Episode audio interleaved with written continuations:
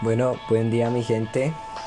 Hoy, el día de hoy nos encontramos haciendo un podcast. Eh, queremos tratar el tema sobre un trabajo, una profesión, como lo quieran llamar, que es tan antigua como la barbería. Hoy me encuentro con mi compañero Marcos Contreras y su servidor Johan Duque. Buen día. Eh, para ti, ¿qué es la barbería?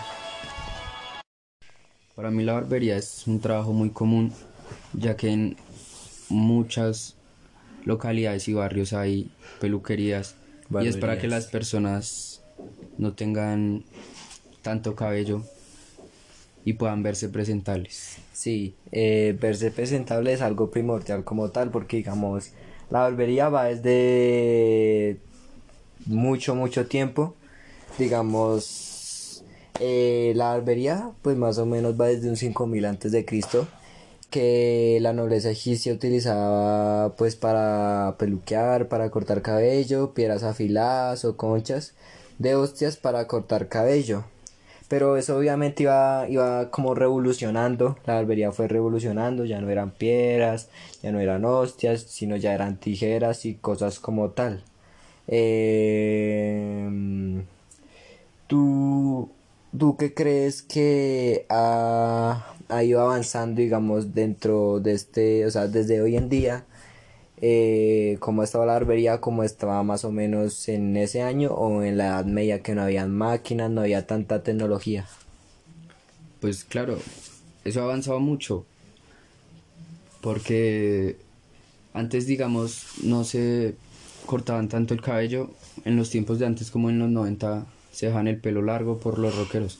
Es cada moda, ¿no? Y ahora ya que hay máquinas, muchos se hacen diferentes cortes. Y, no solo, y no solo en los 90, en los 60 también por la moda de los, de los Rolling Stones, de Beatles, eh, se utilizaba mucho lo que era el pelo, el pelo demasiado, pero demasiado largo. Que digamos esa técnica la creó la creó um, Edmond Ruffler, que es un corte eh, que también fue, fue siendo un corte que se llama Ruffler, que significa tener el pelo largo, solo cortar puntas. Y por lo que tengo entendido, eh, gracias a esa moda, eh, los barberos entre los 60, entre los 60 y 90 entraron como en una crisis económica. Esa crisis económica fue como un desauge por no por no querer solo cortar poquito cabello y cobrar lo mismo. Nadie quería pagar eso. Uno lo podía hacer en la casa, solo cortar cabello, literalmente. Eh, también fue como el auge, como el auge para peluquerías unisex que quiero llevar a, que quiero llevar a eso. Peluquerías que solo se cortan cabello las mujeres, se hacen cortes eh, muy, o sea, solo se despuntan, cosas así. Salones de belleza. Digamos, hoy en día eh, hay diferente variedad de cortes, ¿cierto? Sí, eh, son modas, es como ver a su ídolo, como por decirlo, su, su futbolista favorito. Muchos quieren hacerse ese corte, o su cantante, o hacerse el 7, así como los reggaetoneros. Sí, y es que más por lo que las modas urbanas y todo tipo de red social hoy en día se convierte como en como en un ejemplo más que todo un ejemplo como para tomar modas por ejemplo yo me acuerdo más o menos cierto en el 2014 que era pues lo de los futbolistas, digamos las tres rayitas de James Rodríguez acá atrás o el peluqueado de, de, de Cristiano, Ronaldo. o sea eso va muy variado y por lo que uno ve en televisión, ya después se fueron eh, afianzando más las modas, que digamos el de, uno... El jersey de Yankee. El jersey de Yankee.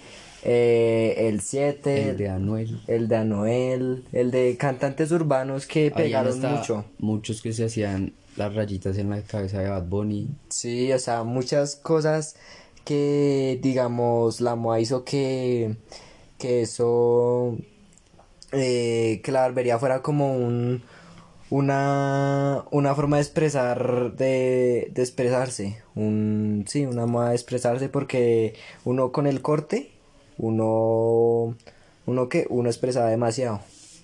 Sí, es como sentirse bien, porque hay mucha gente que no se siente bien cuando tiene mucho cabello Digamos, por ejemplo, yo, a mí no me gusta tener tanto cabello y, y me siento mal. Digamos, yo me corto el cabello y me siento bien, me siento, me siento hasta bonito. Sí, es que, es que, digamos, esa es la idea de no peluquearse. Eh, yo que ejerzo una pequeña profesión de barbero, eh, yo que he visto diferentes y he hecho diferentes tipos de corte, me he dado cuenta que obviamente todos tienen gustos diferentes. Y todo es por un gusto personal o porque uno quiere experimentar nuevas modas. Hay gente que se raya completamente la cabeza de cosas, hay gente que solo se rapa de los lados con cuchilla, pero ahorita digamos la barbería ha avanzado demasiado en las técnicas. ¿Qué quiero decir con las técnicas? Que ya antes solo era tijera, eh, completamente tijera, se baja bien con cuchilla y más que todo la barbería se trata de solo barbas, solo barbas y cosas faciales o sea, depilación ni nada, no tenía, no tenía como su como su elegancia de hoy en día, porque hoy en día como Marcos se puede dar de cuenta, o no, que ahorita uno se preocupa porque que viene el sombreado, que queden las partes iguales, el cerquillo, las marcas, bien parejo todo. Y todas esas cosas han hecho que avance la barbería. Digamos a ti qué corte te gusta, cómo quiere, cómo te gusta que te quede y todo eso. A mí me gusta hacerme el koi y obviamente me gusta que el difuminado quede bonito, que uno, que uno se vea bien. Porque uno, a uno obviamente no le va a gustar quedar trasquilado, uno se va a sentir mal. Que cambie uno que, que bien, bien, bien, uy, la gente va a decir quién te peluquea, quién es tu barbero. Sí. Porque pues, peluquea muy bien. Y a uno le gusta que la gente lo vea uno bien. Sí, la, la moda como también ahora eh, los pintados de pelo, sí. que la gente se tintura, también eso es llamativo y eso es de la barbería también. Sí, comparando la moda de antes con lo que eran los 60 o más o menos los 2000, que ya se fue utilizando más y poco a poco la máquina más que todo en Sudamérica para hacer cortes más modernos eh, a comparación de hoy en día, hoy en día se utilizan ya diferentes técnicas. Ya ahorita para peluquear ya se utilizan disque mascarillas, ¿no? Mascarillas, esfoliaciones. Y ahora ya no es solo cortar cabello simplemente, sino es algo más estético y más avanzado. Como dijo mi compañero, eh, las decoloraciones, las tinturas tienen mucho que ver ya hoy en día porque por lo mismo, influencer y gente que quiere quiere algo diferente. Digamos, ¿a ti te gustaría pintarte el cabello? Sí, sí me gustaría. Sí, porque es que es, como experimentar, experimentar eh, y mirar, hacer cosas nuevas. Digamos, siempre todo avanzado. Digamos, un tema, un dato interesante es que entre el año 1985 y entre el 2021, el 70% de, de todos los estudiantes de barbería eran mujeres en Estados Unidos. O sea, de ahí viene lo del tema de, del, del auge de peluquerías unices, que ya ahora solo eran mujeres. ¿Tú qué piensas sobre eso? Pues a mí mayormente me peluquea un hombre, sí porque es que las mujeres hacen peluqueados, por decirlo así, muy formales. Muy simples. Hacen peluqueados como para personas, como para una persona que ya es trabajador. Digamos, para gente mayor. Sí. Comparando gente mayor con gente los jóvenes, en, cambio los jóvenes estudian ya barbería y hacen figuras y... Es algo más extenso, algo más amplio en el tema que solo pasar una simple máquina y limpiarlo y para hacerle bien las marcas, no. Ya ahora hoy en día entre los jóvenes ya es una forma de peluquear muy elegante, muy muy muy muy impresionante todo lo que se puede llegar a hacer en una cabeza, todo lo que se puede llegar a hacer. Eh... Y es que la barbería es muy interesante, digamos, yo no sé yo no sé peluquear ni nada, pero a mí sí me gustaría aprender porque peluquear es un arte. se ve muy bonito y aprender a peluquear. Sí. Yo que ejerzo también da dinero. Sí, yo que ejerzo esa profesión, pues yo quiero ir avanzando. Me he dado de cuenta que la barbería es algo que nunca nunca se va a acabar, porque todo el mundo se va a querer cortar el pelo, entre más modas lleguen, entre más cosas lleguen, ya mucho mejor para el beneficio del barbero, que ya va a querer hacer diferentes cortes, cosas nuevas. Digamos, una mar marcas que estarían predominando hoy en día en la barbería sería como Wall. Wall es una marca buena, ¿no? Sí. Demasiado, demasiado buena porque, digamos, Wall se ha mantenido en el negocio desde los 60. Desde los 60 se ha mantenido en el negocio, igual que Babyliss. Eh, a comparación de marcas, eh, ¿tú cuál crees que sería la más cara, Babyliss o Wall? Eh, para mí, Waltz. Wal, eh, sí es, eh, es que, eh, sí, es como tal cara, pero digamos, antes las, las, las máquinas eh, no pasaban como de 10, 20 dólares lo que era muy simple. Ya ahora hoy en día, por lo que sigo diciendo, la tecnología ha avanzado demasiado. Ya las máquinas son inalámbricas, no necesitan cables. La primera máquina del, de, en el tema de la peluquería siempre ha sido como una especie de tijera que tenía cuchilla y cortaba pelo. Pero ya ahora eh, se utilizan motores eh, rotatorios, cuchillas en cerámica, cosas muy, muy eh, prestige en ese estilo de la barbería.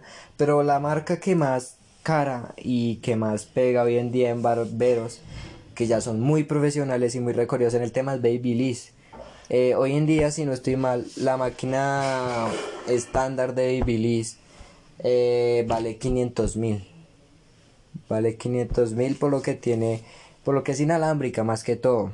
Eh, tiene motor magnético y unas cuchillas en cerámica pues que yo he visto muy hermosas y que si vale la pena comprar y es una buena inversión pero igual la Wall es algo de una marca que se ha mantenido por mucho mucho tiempo que también ha salido demasiado buena hay barberos que solo utilizan Wall tienen diferentes máquinas y ya la barbería eh, en veces de cortar pelo es lo que sigo diciendo un arte y una forma de expresarse y algo demasiado extenso. Y sí, y para ti, eh, si tú quieres aprender barbería, ¿te gustaría aprender en, en una academia o solamente o como tú solo? Ir soltando la mano.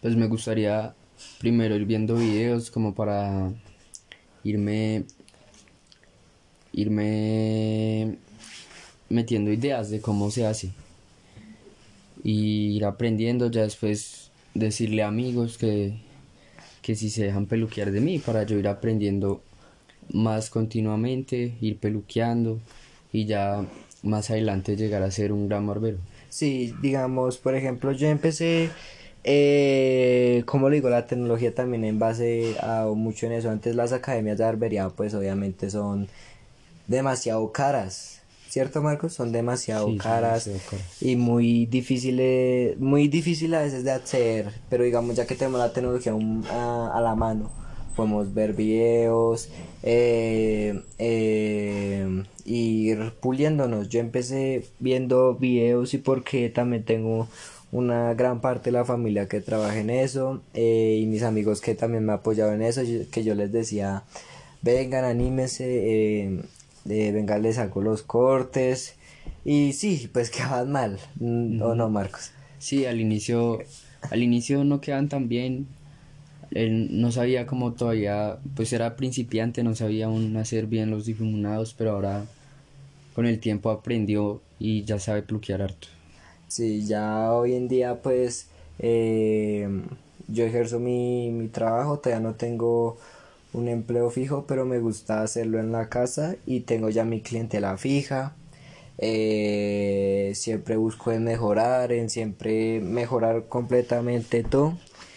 Y si tú eh, quisieras aprender con qué máquina podrías iniciar, con Wall o Babyliss pues si tuviera la oportunidad de, de comprarme una Babyliss, lo haría, pero pues no tengo la oportunidad de comprar esta, así que empezaría con una Waltz, que también es muy buena, para ya poder ir peluqueando mejor y mejor y mejor, ya ir siendo un gran barbero y tener las mejores máquinas y, y ser de los mejores. Sí, es solo de proponerse, no ponerse límites y es siempre ponerse una meta y mejorar. Eso depende siempre de la persona, si quieres ser un buen barbero o un mal barbero, siempre depende de ti, pero la idea es, ser el mejor. Y yo creo que fue todo en el día de hoy. Eh, que tengan un feliz día, un feliz inicio, final de semana. Y nos despedimos. Gracias por todo, mi gente. Yo soy Marcos Contreras. Y yo, Johan Duque. Y muchas gracias por escucharnos. Adiós. Bueno, primero que todo, buenos días. Eh, hoy quiero hablar de la importancia que tiene la barbería en el trabajo informal. Em, eh, quiero, quiero empezar diciendo que en el 2010 barbería y peluquería se empezaron a volver más famosas en Colombia y una forma de suplir una necesidad, o sea, o sea, todo el mundo quería ejercer esas profesiones, todo lo que tenga que ver con barbería, peluquería, belleza, todo eso llamaba demasiado, pero demasiado la atención de la gente, pero el problema es que no lo podían, no lo podían hacer de una forma em, formal, por decirlo así, porque no había como un apoyo del gobierno o digamos de la familia en general. Eh, ya en 2011-2012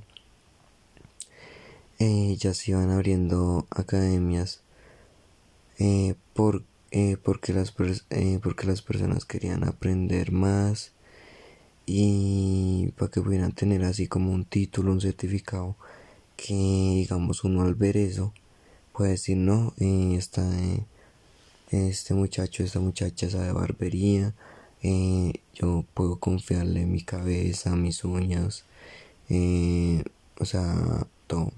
Puedo confiarle todo a esa persona solo demostrando y solo viendo ese título como tal. Y eso hizo que se pudieran como esa idea que se pudiera abrir un poquito más las puertas de las personas pero con el problema de que no había tanta tanta que tantas ganas de hacer como una academia o cosas así o sea no llamaba todavía la atención. Pero la gente se quería suplir de eso. Ya más o menos entre 2003 y 2016 en ese tiempo en esos tres años la barbería fue más allá de un simple trabajo se fue viendo como, como un arte como tal más por influencers por personas que, que hacían que eso se diera una forma muy, muy interesante. Eh, pero todavía no era como un boom, como un, como algo tan impresionante en Colombia y hasta ese tiempo se fue viendo un poco más, o sea, se fue viendo como más profesional, pero todavía no se contaba con, con tanto apoyo de X o Y persona no se contaba tanto apoyo como para abrir un local, para emprender como tal. Eh, ya más o menos en el 2017, entre 2017 y 2018, ya eran básicamente, eh, ya eran básicamente importantes, no solo en el tema de la barbería, sino que también en peluquería y belleza, pero no se hacía de una forma formal todavía. O sea, no todavía no se podía hacer como un local, cosas así, sí se podía en la peluquería, en el sentido de las peluquerías y eso, si era muy, muy, muy que, muy apoyado como tal.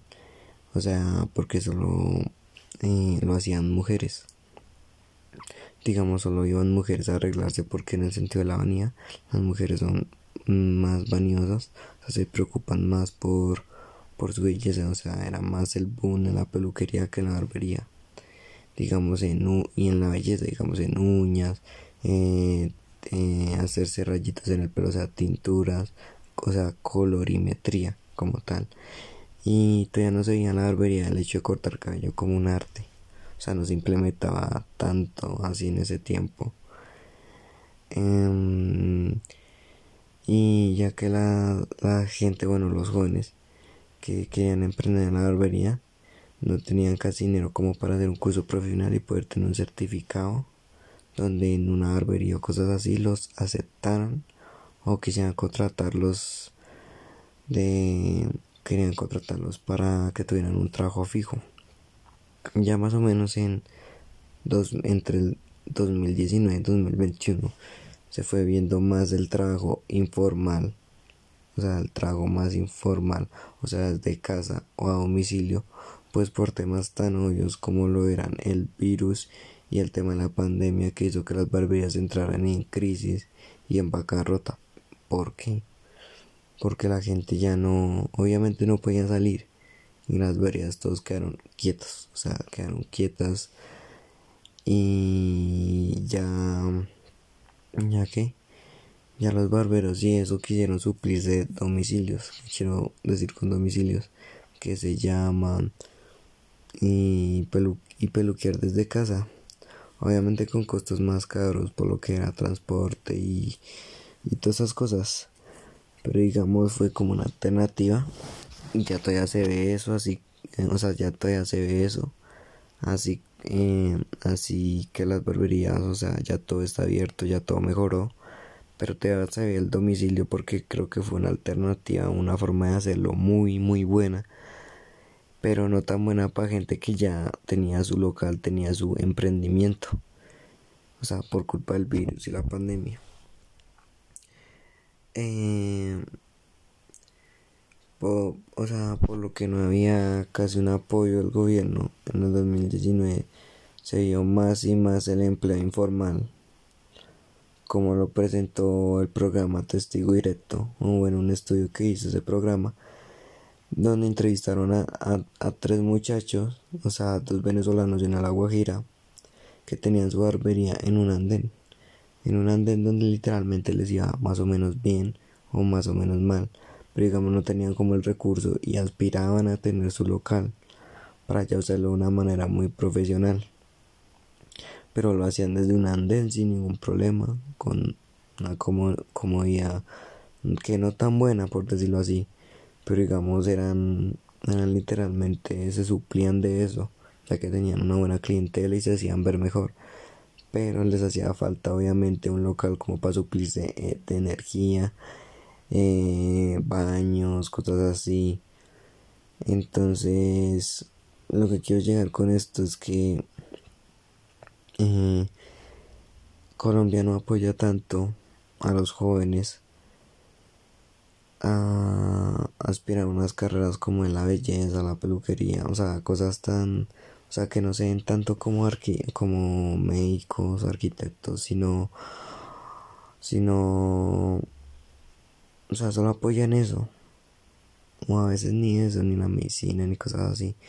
Entonces quisiera, quisiera dar a entender que la barbería y la peluquería es algo que va a estar siempre porque siempre, siempre, o sea, la necesidad de una persona es verse bien, arreglarse. O sea, siempre es eso. Entonces, eh, eso es lo que les venía a presentar. Muchas gracias por, escuchar, por escucharme. Este es mi podcast. Gracias.